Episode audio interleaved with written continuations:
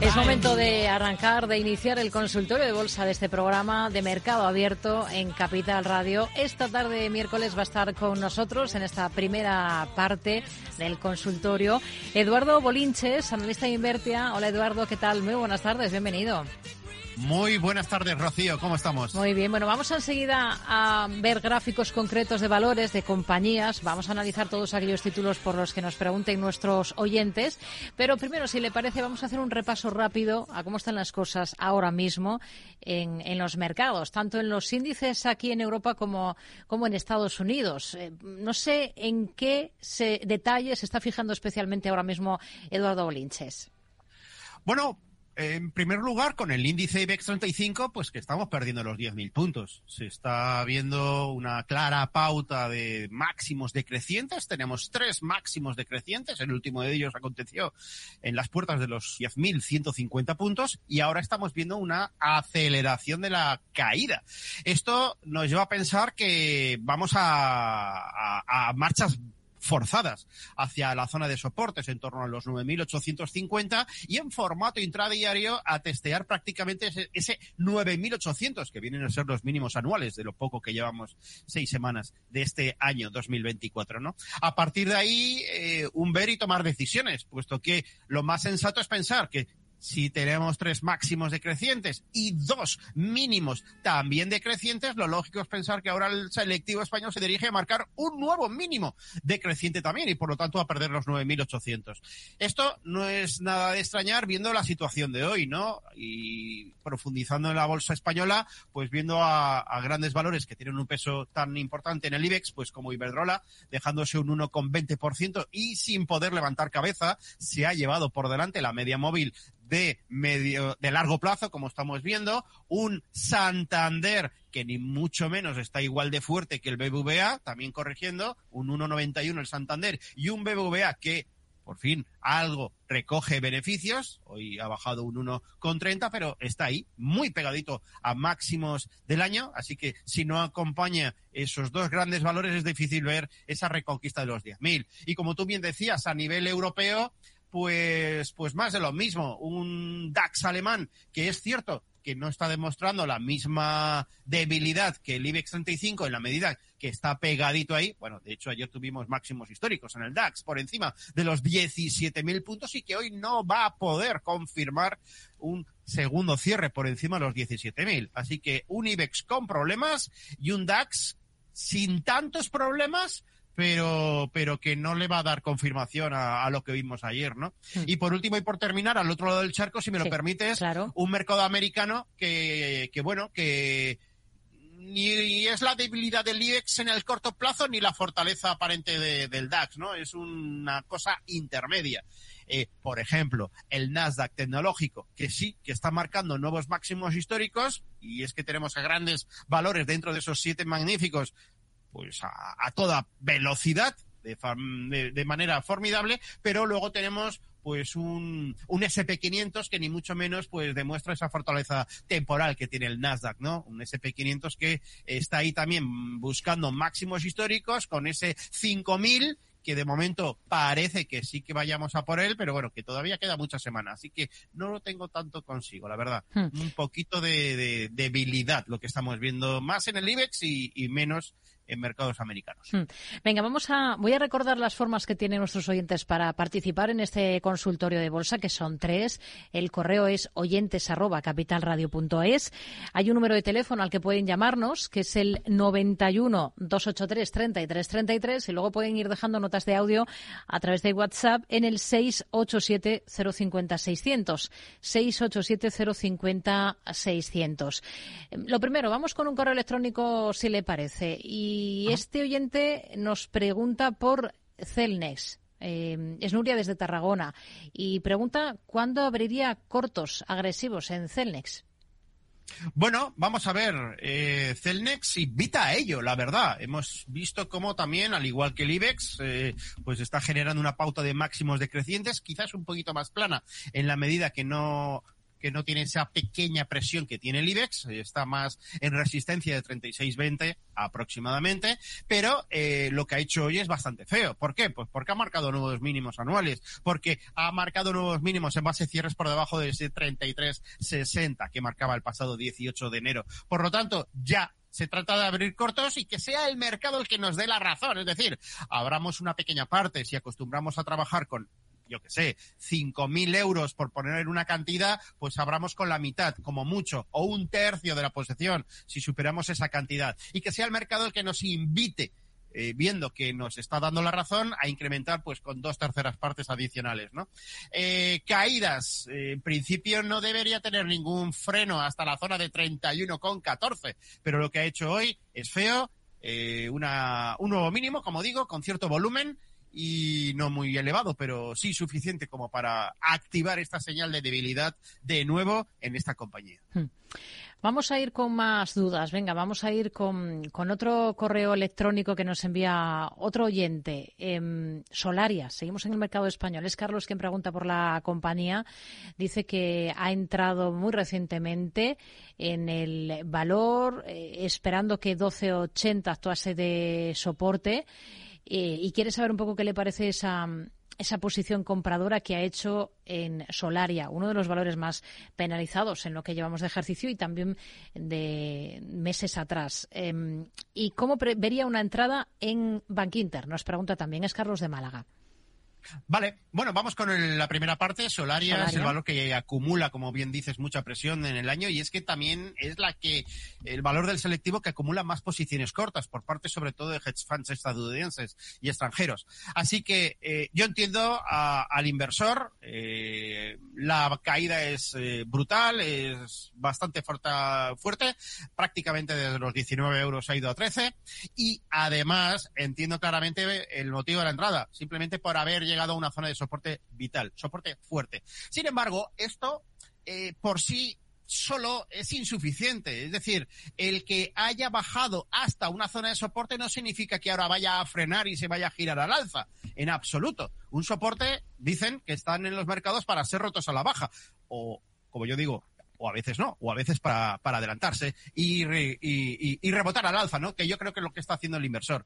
Eh, tenemos referencias importantes, los 12.48, los 12.80, luego los 13, es decir, estamos en zona clara, zona muy propensa a giro alcista. Pero insisto y repito, una cosa es que haya llegado al soporte, que haya llegado a esa zona fuerte de soporte, y otra cosa es que nos dé síntomas de querer girarse. Y esta última parte es lo que falta por ver. Así que dentro de una estrategia de entrar parcialmente, como decía anteriormente, en el valor, pues no está nada mal tirada la idea, un poquito dentro, por si acaso efectivamente el mercado se da fuerte, eh, la vuelta y no nos da oportunidad de entrar, y que sea el mercado el que ahora nos dé la razón, pues reconquistando los 13 euros, luego los 13,70 e ir incrementando posiciones con objetivo de intentar alcanzar los 14,65 aproximadamente. Pero si ha entrado con todo, yo creo que se ha adelantado esa estrategia de esto ha bajado mucho, ha llegado a un soporte y por lo tanto tiene que rebotar, es decir mucho antes de que ocurran las cosas. Por lo mm. tanto, hay que ir con cuidado. En cuanto a Bankinter... Sí, Bankinter se lo planteaba para, eh, para tomar posiciones, eh, como vería una entrada en, ahora en, en la entidad, en el banco. Como estamos viendo, también es un valor muy penalizado. Eh, los resultados no le han sentado bastante bien, a pesar de ser espectaculares, marcar nuevos máximos en, en beneficio neto, pero todo parece indicar que necesita un apoyo de nuevo donde siempre. ¿Y dónde es ese donde siempre? Más o menos, ligeramente por encima de los 5 euros y medio. Así que hacia ahí va. De hecho, en formato intradiario, ya la semana pasada marcó un 5.53. El rebote fue ridículo. De hecho, fue en un día, hueco de apertura alcista y luego acabó con vela envolvente. Feo. Señal de debilidad. Así que es altamente probable que necesite un testeo a los 5.50. Así que paciencia. Y al igual que antes, debemos que entonar esa canción de uno que llegue, dos que se frene y tres que se gire antes de entrar, aquí haríamos exactamente lo mismo. Y, en el caso anterior, pues podemos decir que el Solari ha hecho el 1 y el 2, aquí no ha hecho ni el 1, ni el 2, ni el importante, el 3, que es el que nos debería entrar. Así hmm. que a esperar que llegue al 1.50 y tomar decisiones entonces. Venga, vamos, si le parece, Eduardo, a escuchar esta nota de audio que nos ha dejado uno de nuestros oyentes a través de WhatsApp en el 687-050-600. Hola, buenas tardes. Eh, una opinión así analista, por favor, sobre si se puede o lo ve, lo ve interesante a corto plazo entrar en Hermès, lujo francés, y en Santander, si lo ve para corto plazo. Gracias. Corto plazo, ese es el horizonte temporal eh, con el que trabaja nuestro oyente y está pensando en estas dos entradas. Vamos primero, seguimos el orden que, que nos ha dado el mismo, si le parece. Hermès, Sí. lujo francés, ¿está ahora mismo para tomar posiciones? Bueno, pues estamos muy cerca, muy cerca de máximos históricos, muy cerca de ese 2.063 eh, euros y medio y por lo tanto tan tan cercano a una resistencia no debemos comprar, sobre todo si pensamos en el corto plazo. Eh, así que vamos a tener un poquito de paciencia, vamos a ver qué es lo que ocurre con esa zona. Yo llámame tonto, pero prefiero comprar más caro sabiendo que la resistencia se da por rota e ir incrementando posiciones, como digo, a medida que el mercado me da dando la, la razón. El adelantarme los acontecimientos puede salir bien, como en el caso anterior, ¿no? Que si, oye, si se da la vuelta eh, Solaria y ya ha comprado, pues maravilloso. Pero aquí es exactamente lo mismo. Podemos comprar muy poquito, dando por visto que efectivamente va a llegar a la resistencia y que la va a romper. Pero, insisto, esto es adelantarse en los acontecimientos. Yo me esperaría la ruptura. Es un valor técnicamente alcista, en un gráfico mensual es indiscutible, es brutal, hay que hacer un acto de fe para entrar en él. Y, y, bueno, pues esto se combate con una buena gestión de capital y por lo tanto gestión monetaria y es entrar parcialmente y esperar que el mercado te vaya dando la razón. Respecto al Banco Cántabro, bueno, Sí. pues en principio hay que esperar que se relaje un poquito, ese 10.000 del IBEX roto eh, eh, pone las cosas un poquito en semana correctiva y vamos a aprovechar, por lo tanto, a ver si eh, juguemos, juguemos a ser tacaños, vamos a ver si eh, volvemos a ese 363 que veíamos el viernes de la semana pasada y eh, guardaremos la otra mitad de entrada en el 356, que son los mínimos anuales. Entre esos dos niveles y sobre todo, bajo ningún concepto, mantener niveles de compra por debajo de la media móvil de largo plazo, ahora mismo en 347, pues serían los dos precios objetivos por donde deberíamos estar tentando la entrada del valor. Pero ya saben que llegue al soporte, que se frene y que se gire. Es esencial tener esa paciencia para eh, no dejarnos eh, engullir por un valor, en este caso, Mm. el Santander, que de momento parece corregir más que querer rebotar. Hmm. Venga, vamos a, a continuar con más nombres. Vamos a ver eh, otro correo electrónico que nos envía Sergio, en este caso. Quiere conocer su opinión eh, sobre dos valores que tienen cartera con ligeras ganancias en Estados Unidos. Le digo el ticker del primero, que es A de Albacete, C de Cáceres, G de Gerona, L de Lugo. ACGL es Archa Capital. Dice que lleva una tendencia alcista excelente y a PER 10. Y luego otro valor que parece que está ahora mismo en un soporte, aunque trae tendencia bajista, como es Philips. Eh, lo tiene en cartera también. Mm, vamos a seguir también, en este caso, el, el orden Sí. que, que nos da. Vamos primero al mercado estadounidense. Bueno, Archie Capital, o Arch Capital, perdón. Bueno, sí, tiene una estructura alcista en el corto plazo, lleva dos meses y medio rebotando desde una zona importante de control, también testeada anteriormente, esos 72,80 dólares aproximadamente. La reacción alcista, pues eh, parece que está alcanzando precios objetivos, le queda muy poco, 87,30. Por lo tanto, si pensamos en entrar, llegamos un poquito tarde, eh, ante presencia de resistencia tan importante habrá que esperar a ver qué es lo que ocurre. Así que yo me esperaría, y esa sería la, mejor recomendación que yo podría dar, ¿no? Un 82,70 ha sido testeado, ha aguantado, y esto es muy bueno, esto es muy buena señal, pero también me despista mucho, y es altamente probable que sea debido a noticias de resultados empresariales, toda la volatilidad que vivimos el día 31, ¿no? De la semana pasada, el 31 de enero. En conclusión, Mm, creo que tiene un poco margen adicional a esa zona de 87 y medio aproximadamente, pero estando tan cerca o apostamos con muy poca carga en el valor o nos esperamos a ver ese doble testeo a los 82,50 para entrar y que sea el mercado el que nos vaya dando la razón. Espectacular el gráfico a largo plazo. Sí, sin lugar a dudas, en hmm. gráficos mensuales, sin ningún tipo de problema. Hmm. Nos volvemos a Europa, nos vamos a ver Philips. Sí, nos decía que también tiene posiciones en Philips. Lo que no nos dice es el, el nivel. Bueno, las cosas ya no son tan bonitas en este caso. Además, hoy pues ha sufrido una corrección de más del 3%, como estamos viendo. Y bueno, desde el punto de vista técnico podríamos culpar a la pérdida de la media móvil de largo plazo, una media móvil que todo el mundo suele tener en pantalla y que suele activar eh, niveles de soporte dinámicos, como es el caso anterior, lo veíamos ese rebote el lunes 29 o anteriormente allá a principios del mes pasado mes de diciembre del año pasado. Así que de momento feo, cierre en mínimos con volumen y esto no es nada bueno para el valor. Así que como no sabemos a qué precio está comprado, eh, habrá que eh, buscar algún tipo de plan B, algún tipo de, estrategia. Yo hoy por hoy me plantearía la salida del valor, asumir pérdidas, reentrada en la zona de 17-14 aproximadamente. Si es que estamos por encima, pues asumimos pérdidas. Si estamos en ganancias latentes, maravilloso, porque el valor, como estamos viendo,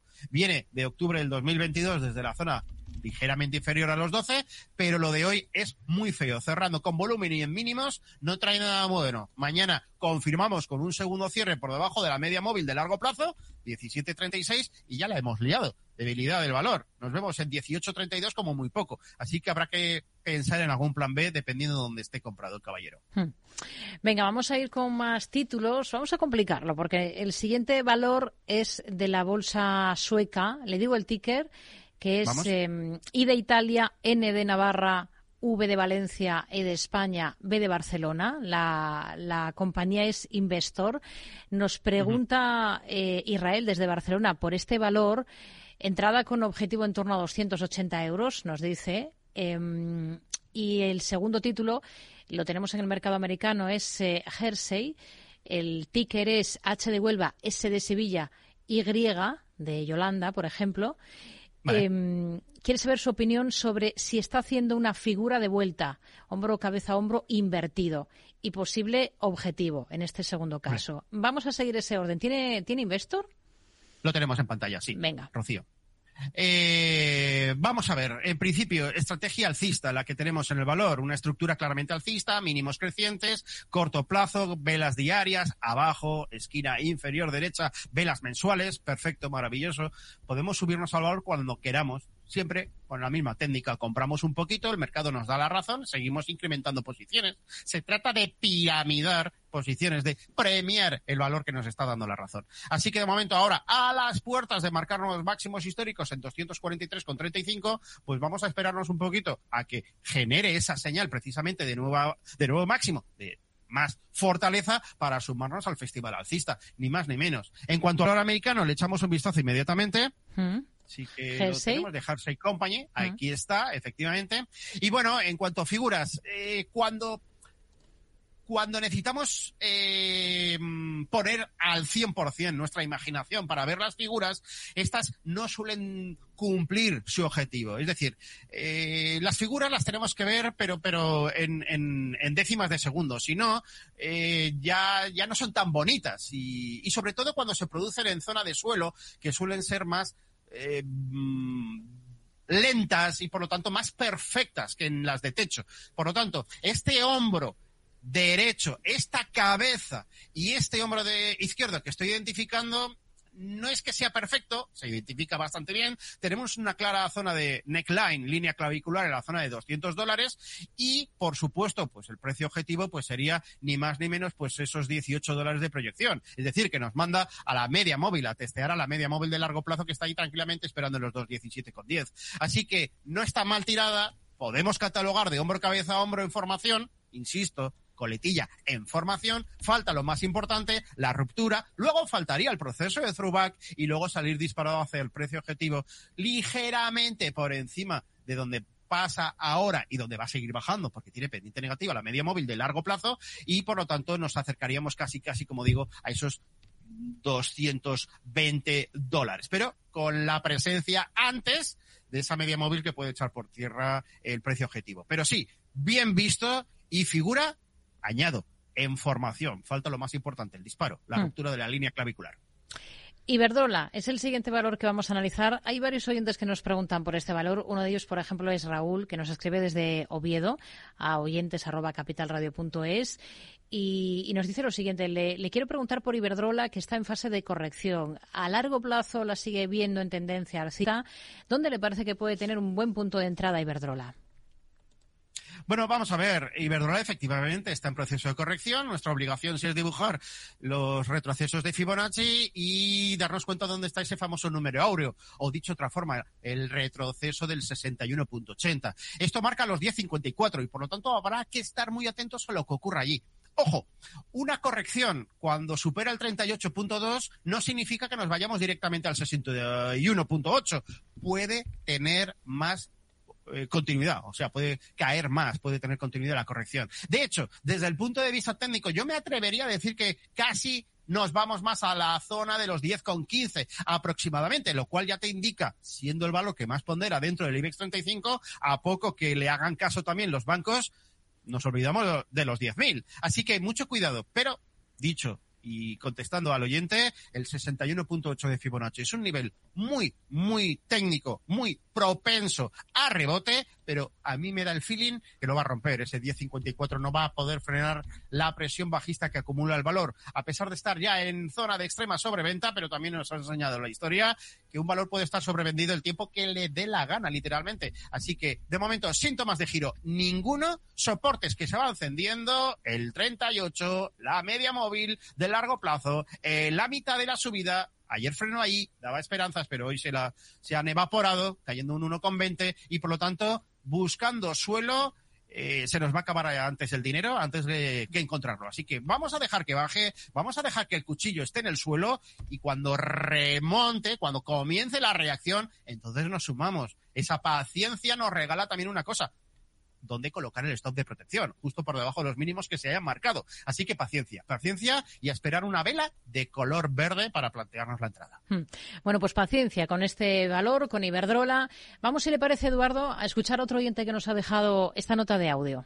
Buenas tardes y enhorabuena por el programa. Quería hacer una consulta sobre Thermo Pfizer parece que dibuja un canal decreciente y lo ha roto, pero se ha quedado ahí estancado en 550. A ver la opinión del analista. Gracias.